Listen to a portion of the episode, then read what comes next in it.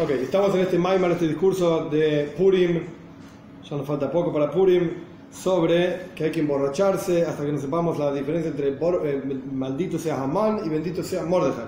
Y. Y empezamos a explicar la idea de Amalek. Amalek es el, el centro, la cabeza y el final. Reishis Goim Amalek, Beaharisoy, Adeyoevat, es el comienzo de todas las malas cualidades en el interior de cada uno de nosotros. Y es el final de cada una de ellas, como vamos a ver más adelante en el Maimar, lo que va a hacer Hashem como Amalek, por así decir. Y dijimos que Amalek cortaba el nombre de Hashem a la mitad. Una yud, el nombre de Hashem tiene cuatro letras, la yud y la hei por un lado, la bob y la hei por el otro lado, y cortaba el trono de Hashem. Por eso decía el versículo que Yad al que es Yud Kei, porque la mano de Hashem, que en un ratito vamos a ver a qué se refiere, la mano de Hashem está sobre el trono de Hashem, pero en hebreo dice Kes, Hof, Samach, falta la Aleph, Kisei, se dice trono. Pero acá dice Kes, sin la Aleph. Quiere decir que Amalek cortó la Aleph del trono de Hashem y dice el trono de, el trono, perdón, de Yud Kei. Pero el nombre de Hashem tiene cuatro letras. Yud Kei Vav Kei. Quiere decir que Amalek cortó la Vav y la Hei de la Yud y la Hei. El Alter explicó ampliamente en las últimas dos clases qué representa la Vav, que son las cualidades emocionales, y qué representaba la Hei. Dijimos que la Hei tenía tres patitas, son Machshava, Tibur y Maise, pensamiento, palabra y acción. Y lo último que vimos en la clase anterior es que la Hei la podemos completar, por así decir, con dos letras diferentes. La letra Hei, cuando la decimos, forzosamente estamos mencionando otras letras. En castellano es más difícil, por ejemplo, uno dice B, ok, entonces la B tiene la B y la E. Si no, no puede decir B, Claro, puedes se decir cumple. no, B. Por ejemplo, decís Z, ahí tienes un montón de letras, la Z, la E, la T y la A. Bueno, la E, T, A están como por así decir escondidas adentro de la Z. Bien, en el hebreo, la Hei, podés completarla con otra Hei, en cuyo caso el Alter Rebbe había explicado que es el pensamiento más profundo en el interior de pensamiento, palabra y acción, que son lo que representa la Hei. O podés completar la Hei con una Aleph, que también es una Hei. Hei, Hei o Hei, Aleph.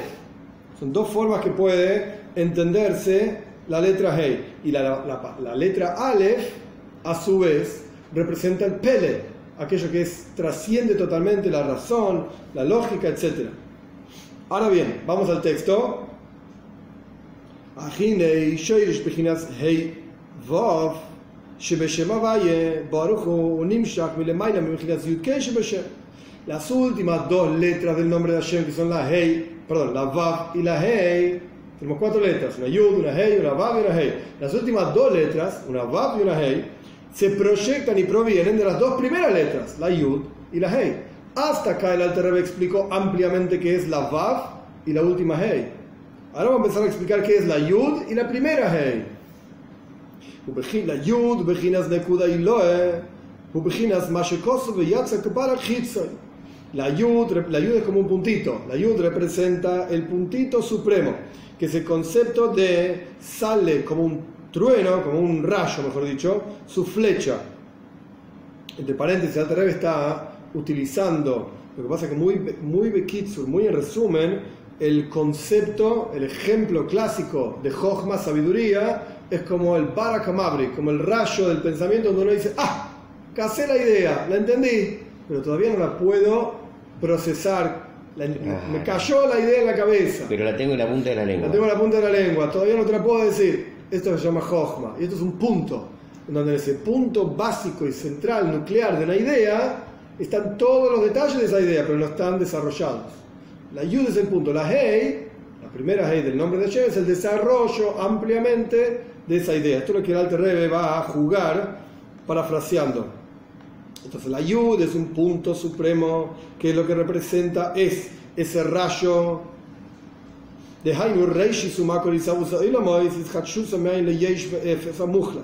Es decir, el comienzo, en, en se llama Jochma, sabiduría, en Hasides también, es el comienzo de la creación, la raíz de la creación de los mundos y su renovación de la nada absoluta en forma constante, porque Dios creó el universo entero con un solo pensamiento, con esa yud. Como decimos en el resto de todos los días, con una yud y una hey, Dios creó todo el universo. Esto lo hablamos también, me parece. Todos los niveles, como Dios llena los mundos, como Dios trasciende los mundos, no son más que un pensamiento. Esto es la yud. Esa machshava ajas, ese pensamiento nuclear que incluye todos los detalles de toda la creación. Y la primera letra Hei del nombre de Hashem representa la proyección, la, no la proyección, perdón, la expansión, Spashtus, expansión de los mundos en amplitud y en longitud. Donde la idea es, longitud y amplitud, donde la idea es que la Yud, siendo un punto, necesita ser, o precisa ser, expandida cada detalle, como en el ejemplo de las ideas, vos tenés el rayo donde te surge la idea en la cabeza, ahora hay que detallar parte por parte de cada uno de los detalles de esa idea, explayarse y entenderlo, etc. Es como el concepto de quien quiere construir una casa, tiene la casa en la cabeza, pero bueno, ahora hay que empezar a hablar y explicar detalle por detalle, los pisos, los cuartos, las habitaciones, etcétera, etcétera. Los baños. De ayud, nekuda Y la ayud en Kabbalah se llama el punto en la casa. Imaginas bitul, ese concepto de la anulación, llevando el concepto de la ayud al ser un punto a, Boidas Hashem. Acá el, el Alter ahora explico esto, en el servicio de Dios. El Alter constantemente va cambiando entre el nombre de Hashem, la forma, digamos, del nombre de Hashem, la yud, que es un puntito, frente a la hei, que está expandido ese puntito, y el concepto de la creación de los mundos, en la práctica cómo se usa la yud es un pensamiento, la hei es la, es la amplitud y la longitud de ese pensamiento, cada uno de los detalles del universo, etcétera, etcétera, y Aboidas Hashem, el servicio a Dios, la idea que surge en la cabeza frente a cómo se desarrolla cada uno de los detalles de esa idea. La tres va jugando y cambiando constantemente entre un punto y el otro. Y al final, lo que está haciendo ahora, lo lleva a Boidas Hashem, al servicio a Dios. La Yud representa Bitul, anulación, donde la persona reconoce que yo no soy más que un punto frente a Hashem. Que Mar Midli, como se dice, como una gota en un balde de agua, o frente a todo el océano. Gornisht, es nada, por eso se llama un punto, Nekuda. El punto, el concepto del punto representa Bitul, anulación. Si vos tenés una recta, ya no es bitul, ya no es anulación, es una proyección de un montón de puntos, matemáticamente hablando, infinitos puntos. Pero es una proyección. Un plano, ni que hablar. Un montón de rectas, matemáticamente hablando, infinitas rectas. Pero el punto representa la anulación más profunda que puede haber. Es un punto que no tiene superficie, no tiene masa, etcétera, etcétera. Esto es lo que representa la yud, bitul, anulación. Simplemente para entender la continuación, la Tereb explicó, lo dijo rápidamente, pero explicó que todo lo que dijimos en las dos clases pasadas la Vav y la Hei, la Vav siendo todas las cualidades emocionales, Gesed, Burat y Feres, bondad, severidad y belleza siendo las tres principales y las otras tres son solamente proyecciones, etc. Y la Hei la segunda Hei del nombre de Hashem, que es pensamiento, palabra y acción, la concretización de todas esas emociones, etc. Todo esto se proyecta de la primera Yud y la Hei. Entonces, habiendo entendido qué es la Yud y la Hei, la Yud es el concepto básico de Bitul, anulación en el servicio a Dios. Y la Hei es Isboinenus, meditación, donde la persona toma esa idea central, básica y la desarrolla Habiendo entendido esto, vamos a ver un minutito más tarde, pero lo digo ahora a propósito para que se entienda, ¿qué es lo que hacía Amalek? Como dije en la introducción, corta entre la Yud y la Hei y la Vav y la Hei. Oh, entonces corta entre todo lo que es Bitul, la entrega de la persona a Dios, y la realización, meditación y eh, concientización de la presencia de Dios, corta eso lo deja de lado y lo único que le queda a la persona es hey, emociones, pensamiento, palabra y acción. Porque ¿qué pasa? Emociones todos tenemos. Pueden ser positivas y pueden ser no tan positivas. Pensamiento, palabra y acción, todos tenemos. Cualquier ser humano normal tiene esto. Puede ser pensamiento sobre cuánto salió el partido de fútbol ayer, o puede ser pensamiento sobre Dios. Pero si vos tenés un corte entre Yud, Hey, que directamente te vinculan a Dios, porque la Yud es Bitul, es la entrega a Dios. Hay un corte entre ese concepto, digamos, de imbuir la vida con divinidad, con el ocus, con la presencia de Dios, etc. Y el resto de las cosas normales que uno hace en la vida, las emociones y los pensamientos para la reacción, hay un corte en el medio. Entonces, ¿a dónde van a estar orientados tus pensamientos, palabra y acción, tus emociones? A cualquier lado. No porque sos una mala persona. Nadie está diciendo esto. Te falta el anclaje lo te falta, claro. Te falta engancharte a Dios. Te falta título. Esto es lo que el alter ego va a terminar explicando en un ratito. Y Nicolamides Machshava Dibur Maise, Dikedusha, Shubechinas Vav, Hey, Shubeshem, todo el concepto de las emociones, cualidades emocionales, pensamiento, palabra y acción santas, que son el concepto de la Vav y la Hei, como fue ampliamente explicado en las dos clases anteriores, Nimshach Bitun, se proyectan de la anulación a Dios. Es no es decir, ¿cómo es esto? Cómo, cómo, es que las emociones se proyectan de lo intelectual?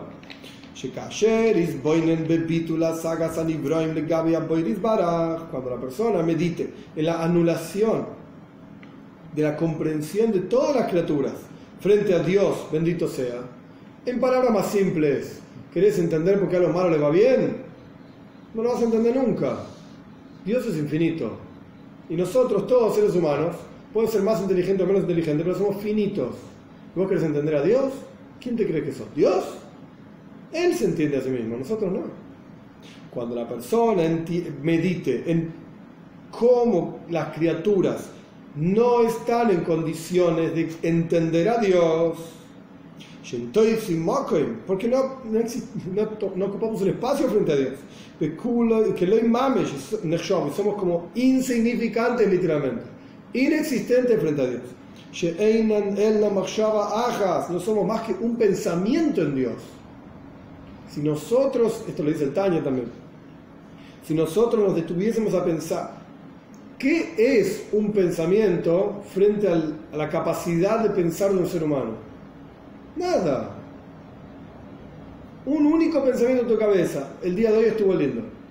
¿Qué es frente a la vida de una persona? Que tiene hijos, que tiene cónyuge, que tiene padres, eh, hermanos, que tiene amigos, que tiene un trabajo, que la cantidad impresionante de pensamientos que pasan por la mente de un ser humano. Un pensamiento frente a todo eso es nada, insignificante. Si así es con el ser humano, ¿cuánto más aún frente a Dios? Toda la creación entera, el universo entero, que hasta el día de hoy los científicos se rompen el coco, la cabeza, para tratar de entender cuán grande es, todo eso es un pensamiento en Dios. Un pensamiento nada más. En la, entre comillas, mente de Dios. Es nada. Es insignificante. Azai. Entonces. Entonces, ¿qué vas a buscar en tu vida? ¿Cuál va a ser la motivación que te lleve a realmente funcionar, levantarte todos los días a la mañana, activar y ser una persona no sé, no son las palabras exactas, pero activa y concreta, proactiva, Sí, sí. útil en el mundo. ¿Qué querés? ¿Querés comer chocolate? Si el universo entero es un pensamiento frente a Dios, ¿qué te parece que es el chocolate? Gornish. Nada. Ok. ¿Qué querés? ¿Mucho dinero? ¿Qué te parece que es el dinero frente a Dios? Nada. ¿Qué querés? ¿Mucho alcohol? ¿Qué, es lo que querés en la vida? No hay nada que valga la pena en la vida, excepto Dios. Pero ahí está, ahí está del otro lado de la soga. Si Amalek estás con la Yud y la, la Hel. Esperá, no, no llegamos a eso. Estamos entendiendo qué significa la yud, la primer yud y hey. Espera. No hay nada en el universo que tenga algún valor excepto Dios. Porque todo lo que existe en el universo, vos incluido, es un pensamiento en la mente de Dios. Entonces, si realmente te detenés a entender y meditar en esto, de vuelta, pítula, sagas en Ibrahim, como nadie puede captarlo a Dios. Entonces, lo único que vas a querer que va a ser Dios, en las palabras del Alter Rebbe, vas a poner hacia Él, hacia Dios, tu corazón, tu espíritu, tu alma, rujo y mishmase, para Dios solamente. Ah, sin embargo, im Adam pero si la persona solamente va a querer despertar amor a Dios solamente con sus cualidades naturales, lo que está haciendo es separar las dos primeras letras del nombre de Hashem de las segundas dos letras del nombre de Hashem. La Torah ni se detuvo, pero ni que hablar una persona que no se detiene a pensar en Dios, ni que hablar una persona que no le da bolilla a lo que dice Dios. Claramente está separando la Yud y la Hey de la Bab y la Hey. Porque el universo entero, ¿de qué depende? De la Yud y la Hey. Más particularmente hablando de la Yud. Toda la creación. Entonces, si una persona dice, a mí que me importa, yo tengo capacidad de amar, voy a amar la comida, voy a amar el dinero, voy a amar el deporte, cualquier cosa. Lo que está haciendo es separar su capacidad de amor, que sería la Vav en su interior, de la Yud y la Hei, que sería amar a Dios. ¿Estamos? Esto es obvio. La tenemos un paso más directamente. Un paso más. Si una persona va a intentar amar a Dios no es que se olvidó de Dios. En el caso anterior se había olvidado de Dios. En este que estoy hablando ahora, que en realidad de Alta está diciendo, una persona tiene intención de amar a, Dios. Pero su amor a Dios no proviene de bitul, de anularse y entregarse a Dios. Su amor a Dios depende de que Él va a desarrollar en su interior amor a Dios. Mi capacidad y naturaleza de amor la voy a aplicar a Dios. ¿Qué es esto? Las cualidades emocionales para él son existentes y son consideradas importantes, etc. De Murgeshes, y es una forma de amar a Dios que la persona siente que está él amando a Dios. Estoy yo amando a Dios. O sea, mi vida es importante.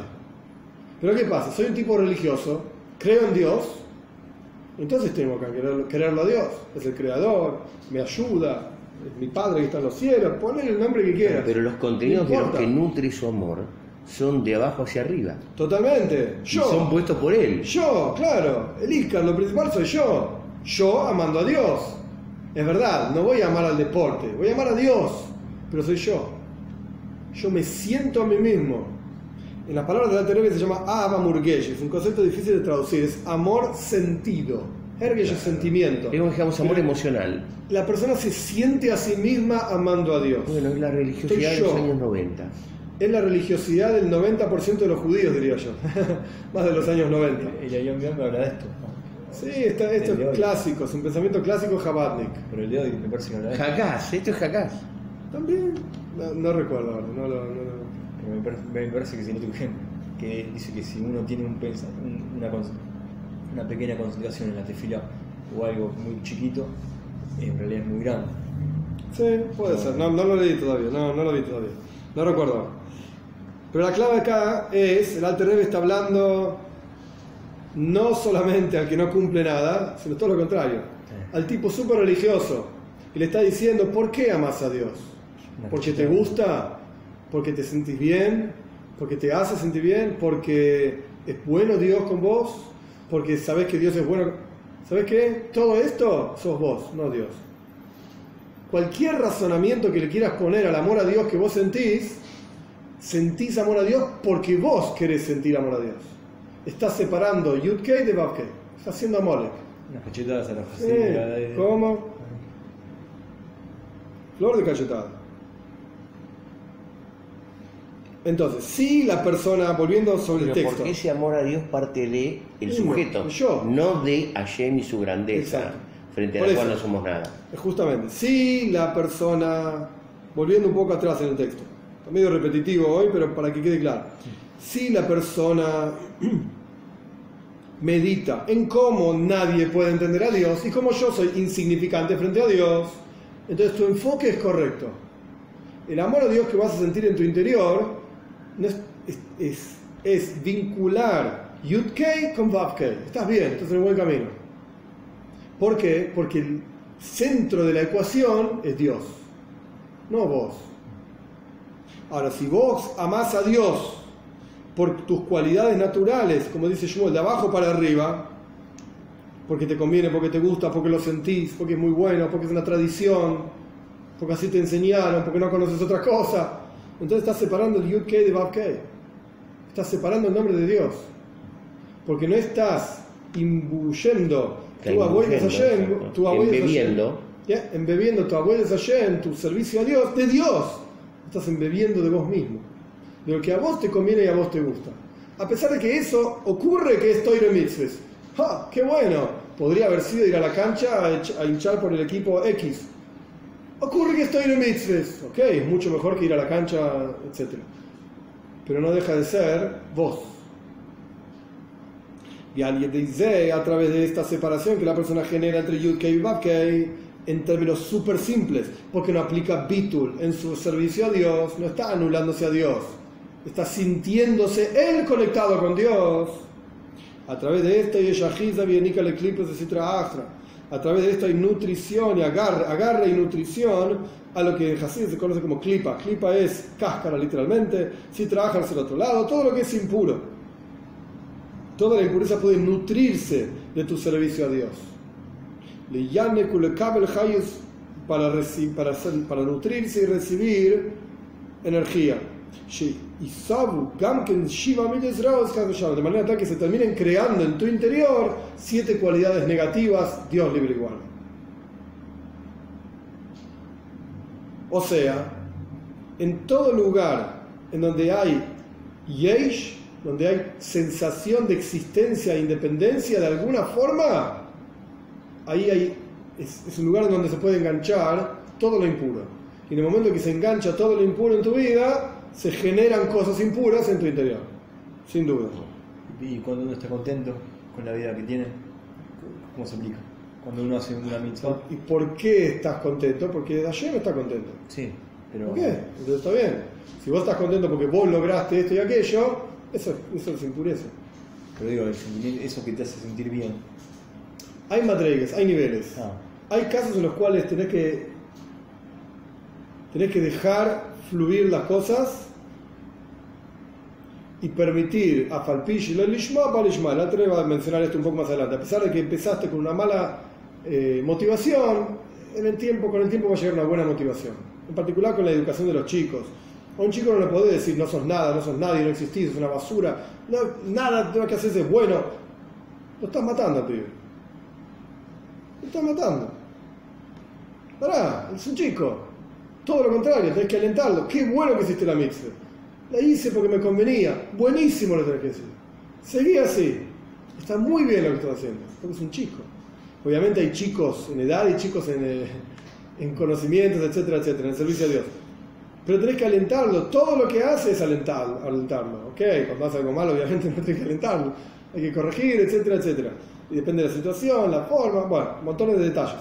Pero ahí, en ese caso, está bien sentirse bien. Y si una persona está acercándose al judaísmo y está orgulloso de que se está acercando al judaísmo porque está haciendo cosas buenas, ok, va a venir un Josi y un día le va a dar un buen cachetazo y le va a decir que no está en el buen camino. Pero ¿sabes qué? Para empezar no está nada mal. ¿Estás contento? Buenísimo. Seguí contento. ¿Por qué estás contento? Porque hice la mitzvah, porque fui capaz de hacerlo, etc. Ok, está bien un día vas a llegar a sentir, nada, yo estoy en la misma, no estoy diciendo que yo sí lo siento. Un día va a llegar el sentimiento de que fue por Hashem, Lishma, literalmente en alas del cielo. Pero empezar por ahí es imposible. La gente malinterpreta cuando estudia Hasidis, particularmente este tipo de ideas, que son muy, digamos, top, top, arriba de todo. La gente interpreta que todo lo bueno que haces por una mala motivación no tiene ningún valor. Es un error. ¿Quién dijo que estás en este nivel? Ok, la alternativa por lo menos nos muestra a dónde tenemos que apuntar. Pero eso no quiere decir que estamos ahí. No hay que confundirse. No hay que confundirse. Entonces, ¿estás contento porque hiciste una mitzvah y te hizo bien? Baruch Hashem. Buenísimo. Podrías estar contento porque comiste una torta de chocolate y te gustó mucho. Y eso no es Baruch Hashem. ¿Qué Baruch Hashem? Es una porquería. Chocolate, ¿qué tiene que ver? O cualquier cosa. Podés estar contento porque tomaste cerveza. ¿Y eso es la vida? ¿Estás contento porque tomaste una cerveza? ¿Estás contento porque hiciste una mitzvah? Buenísimo. Buenísimo. Ay, la motivación no fue la mejor. Dice Daka y me sentí re bien. ¿Qué tiene de malo? Disculpame. Si vos fueras un tzadik, ok, ¿sabes qué? No es para tzadik eso, no es para tzadikim. Pero no somos tzadikim, dice Tzedaka, ¿te sentís bien? Buenísimo, seguí dando Tzedaka. Un día lo vas a hacer lishma, no por el, en alas del cielo, no por el sentimiento, sino por el hecho mismo de la mitzvah. Igual te vas a sentir bien, pero vas a saber que no lo hiciste por causa del sentimiento. ¿Ok? Creciste. Buenísimo. Pero empezar, tenés que empezar de abajo, no de arriba. Esto es lo que representa Amalek. Amalek es el concepto del ser, yo, el ego, que hace crecer el ego, que es lo opuesto absoluto a la anulación, al bitul. El bitul que se proyecta del nombre de Hashem, la primera parte del nombre de Hashem, Yud y Hei, lo destruye todo lo opuesto. Amalek oculta y tapa la revelación de Yud que esto suena re cabalístico, re místico. Amalek lo que hace es impedirte sentirte anulado a Dios. Esto es lo que hace Amalek. Y por eso Amalek es el comienzo, como empezaba tener explicando en la primera clase. Por eso Amalek es el comienzo de todas las malas cualidades en el interior de la persona, las siete malas cualidades, porque lo primero que ataca a la persona es el ego. Cuando la persona tiene ese ego, esa es la fuente de todo lo negativo de la persona. Si yo soy tan pero tan egoísta y egocentrista, está bien que te robe. Si el mundo entero es para mí, ¿por qué lo tenés que tener vos? Yo lo tengo que tener. Está bien que te pisotee, porque vos no tenés que existir, yo tengo que existir. Está bien que te falte respeto, porque cuando existís no sos nada, yo soy importante. Así uno puede seguir ad infinitum, por así decir, justificando todas las cosas malas con la justificación de que yo, ¿qué te pasa? Acá lo único que importa soy yo. Esto es Amolek. Engrandece y hace crecer el yo, el ego, de manera tal de cortar el vínculo con Dios y de esa manera uno justifica todas las malas cualidades que tiene y las hace crecer. O que como dicen nuestros sabios en la Gemara Zoita, una persona no transgrede la Torah excepto si entra un espíritu de tontería en su interior. ¿Qué, ¿Qué significa ese espíritu de tontería? ¿Que te, sos poseído por un espíritu? Bobe tonterías. Significa que tenés una cobertura que te impide estar entregado a Dios. Te impide sentir la presencia de Dios en el mundo, en tu vida. Que dice un porque ¿qué es un sabio? Arroyo esa noila. Me en Jule, la otra vez lo explica. ¿Quién es sabio? El que ve lo que viene. Esa es la traducción literal. Pero Hasides explica, Arroyo esa noila del que ve cómo cada cosa en el universo nace y surge de Dios. Es creado de Dios, de la nada absoluta. Entonces en la práctica, la realidad del universo es Dios, no el universo físico que vemos, Dios. Entonces vos quién te pensás que sos? Que vos tenés algún, tipo de importancia y que esto vuelve a la misma idea. Amalek lo que hace es ocultar esta cuestión, este sentimiento, esta conciencia de que todo proviene de Dios. Esto es lo que significa que el nombre de Dios no está completo. Volviendo al comienzo del Maimon. ¿Estamos? Separar Yud de Vav Eso es, eh, digamos, el lenguaje cabalístico. Lenguaje, lenguaje hasídico, la, la falta de bitul, la falta de entrega a Dios, la falta de entender que toda la razón por la cual estamos acá no es por nosotros, es por Dios. No porque nosotros queremos algo, necesitamos algo, porque Dios quiere algo. Y para eso te puso acá. Para que vos hagas lo que Él quiere. Cuando vos no tenés ese título y esa entrega, esta motivación, empezás a hacer lo que vos querés, no lo que Dios quiere. Ah, pará, están todas las cosas que Dios quiere, están todas las que yo quiero. Ah, las mías son importantes. E incluso, como la Treve dijo, cuando la persona es súper religiosa, pero no deja de pensar lo que él quiere. Sirve a Dios por un pedazo de Ganeiden. Sirve a Dios para sentirse bien. Al fin y al cabo, porque él quiere sentirse bien, él quiere un pedazo de Ganeiden, no por Dios. Esto es lo que significa que el nombre de Dios no está completo. Aquello que fue dicho también al comienzo del Maimar que lo sacamos del versículo, ya lo expliqué en la introducción también, que el trono de Dios no está lleno, no está completo. Y Kisei La palabra Kisei, que es trono, se escribe con tres letras. Jof, Samach, que es Kes, Aleph. Que dijimos al comienzo del, del Maimar y en la introducción también, que lo que hace Amor que es separar Kes de la Aleph. ¿Qué significa esto? Ya entendimos qué significa separar el nombre de Dios. ¿Qué quiere decir separar el trono de Dios? Ginas Aleph. ¿Qué es la Aleph? Aleph HaJochma, Aleph HaBina. Aleph, conectándolo, tiene varias traducciones la palabra Aleph, conectándolo con un versículo, un paso de Shlomo Melech, Aleph HaJochma, te voy a enseñar sabiduría, Aleph HaBina, te voy a enseñar entendimiento. Aleph como la palabra Ulpan, Ulfan significa estudio, aprendizaje. A Alefja te voy a enseñar. Quiere decir que la palabra Alef está directamente relacionada con Alefja Jochma, te voy a enseñar. Jochma y Bina. ¿Qué significa esto que te voy a enseñar? En el versículo de Shlem Amer, ¿quién es el que dice te voy a enseñar? Y a Toira. Se refiere a la Torah. La Torah es la que nos enseña. Esa es la Alef, la enseñanza de la Toira la toira desciende a este mundo y se oculta en todo tipo de coberturas físicas. Que Moiniane Israel, Moyer, como la toira discute todo lo que tiene que ver con semillas, con fiestas, cómo se hace un feeling con cuero de vaca, cómo se hacen los chichis con lana de, de, de, oveja. Entonces la toira en realidad es algo extremadamente elevado viene de Jochma Pina, que entre paréntesis es la Yud y la Hei, que la Torah describió anteriormente. Cerrando el paréntesis, la Torah es extremadamente elevada, pero desciende se inviste en cosas materiales y físicas. Hay una cobertura que la Torah tiene. Uno tiene que escarbar tras esa cobertura para encontrar la presencia de Dios en la Torah. Kisei. Y la Torah es como si fuese un Kisei, un trono como un trono común y corriente, una silla. Adam, la persona se sienta sobre una silla, para eso sirven las sillas, para, para sentarse.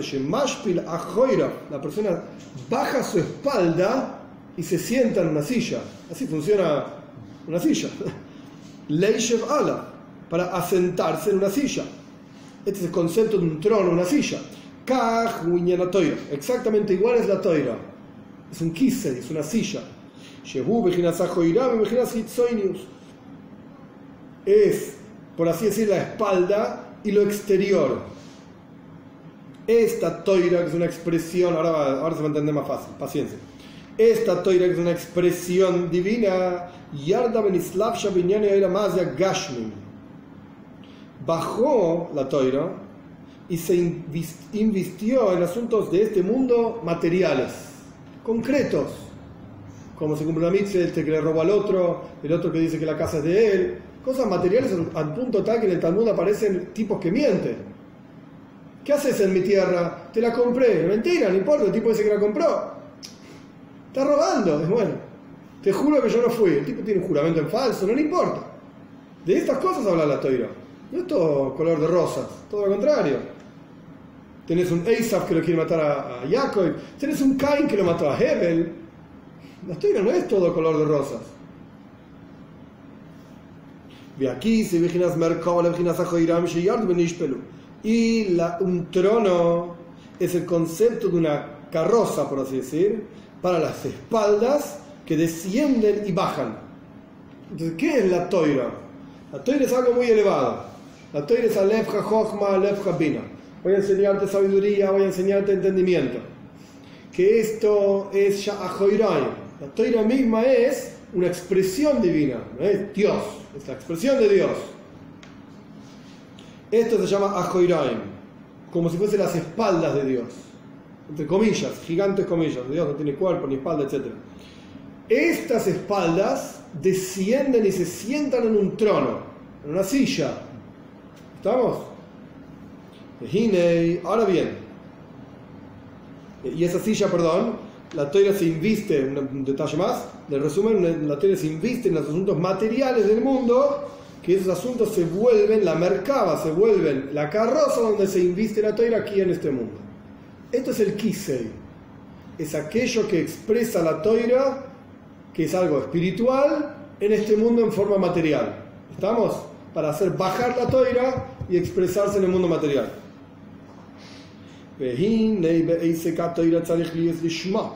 Ahora bien, cuando uno estudia la toira, tiene que ser en aras de la toira propiamente dicha.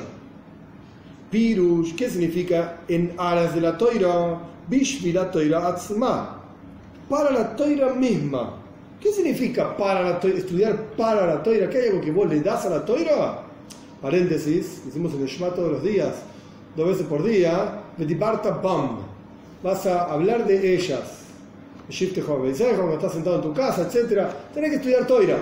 Así se explica, Betiparta es como Yad el Tehilim, guía pueblos bajo nuestro, bajo nosotros, una cosa así. Yadbir, Dibarta es guiar. Betiparta Bam es guiar en la Toira la presencia de Dios. No alcanza con estudiar Toira nomás. Porque si vos solamente vas a agarrar el Talmud y vas a estudiar Toira, vas a agarrar lo que sea, vas a estudiar, tranquilamente lo podés ver como algo material, algo concreto, un libro de historias, no tiene un efecto concreto en tu vida. Es como por así, por así decir, separar la toira de Dios. Y esto lo que significa estudiar toira sheloy lishma, no en aras de la toira. ¿Qué significa en aras de la toira? Proyectar la alef en, la, en el kis, en el kise, en la toira Ahora lo explico de vuelta. Como está escrito, ¿quién es como tu pueblo Israel, un pueblo único en la tierra? ¿Qué significa esta, esto? Que proyectan la unicidad de Dios incluso en la tierra. Goy Echod Baaretz. Un pueblo que agarra el Echod al Dios que es único, Baaretz, y lo trae aquí abajo en la tierra las cosas más materiales y concretas que no hay la toira, lo que no hace caso, con quien dice yo solamente tengo toira, termina diciendo afilu toira en la otra dice Juli, etc. Ni siquiera toira tiene. Este es Amalek que separa la Aleph. Acá termina un capítulo. ¿Qué dijo el Alter al respecto del Kisei Keis Aleph? La Aleph representa la presencia de Hashem en el Kisei, en el trono. Keis Aleph, Keis es el trono, pero sin la Aleph. Entonces, cuando una persona estudia Toira, pero tiene una motivación negativa, está separando la Aleph, que representa a Dios, a Lufo Sheloilam, el Señor del mundo, Bitul, la, anulación a Dios, etc., está separando la Aleph de la Toira. Toda la razón por la cual Dios trajo la Toira aquí abajo, en este contexto por lo menos, la razón por la cual Dios trajo la Toira, nos, nos entregó la Toira aquí abajo, para que nosotros proyectemos la presencia de Dios en la Toira.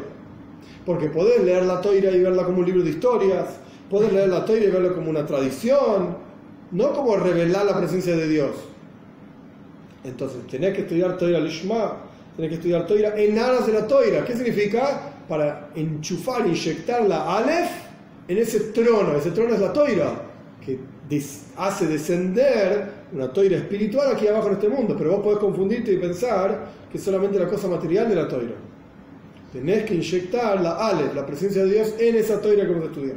Cuando vos estudiás con una mala motivación, para que te digan que sos rabino, para tener plata, para tener honor, entonces estás separando la Aleph del trono.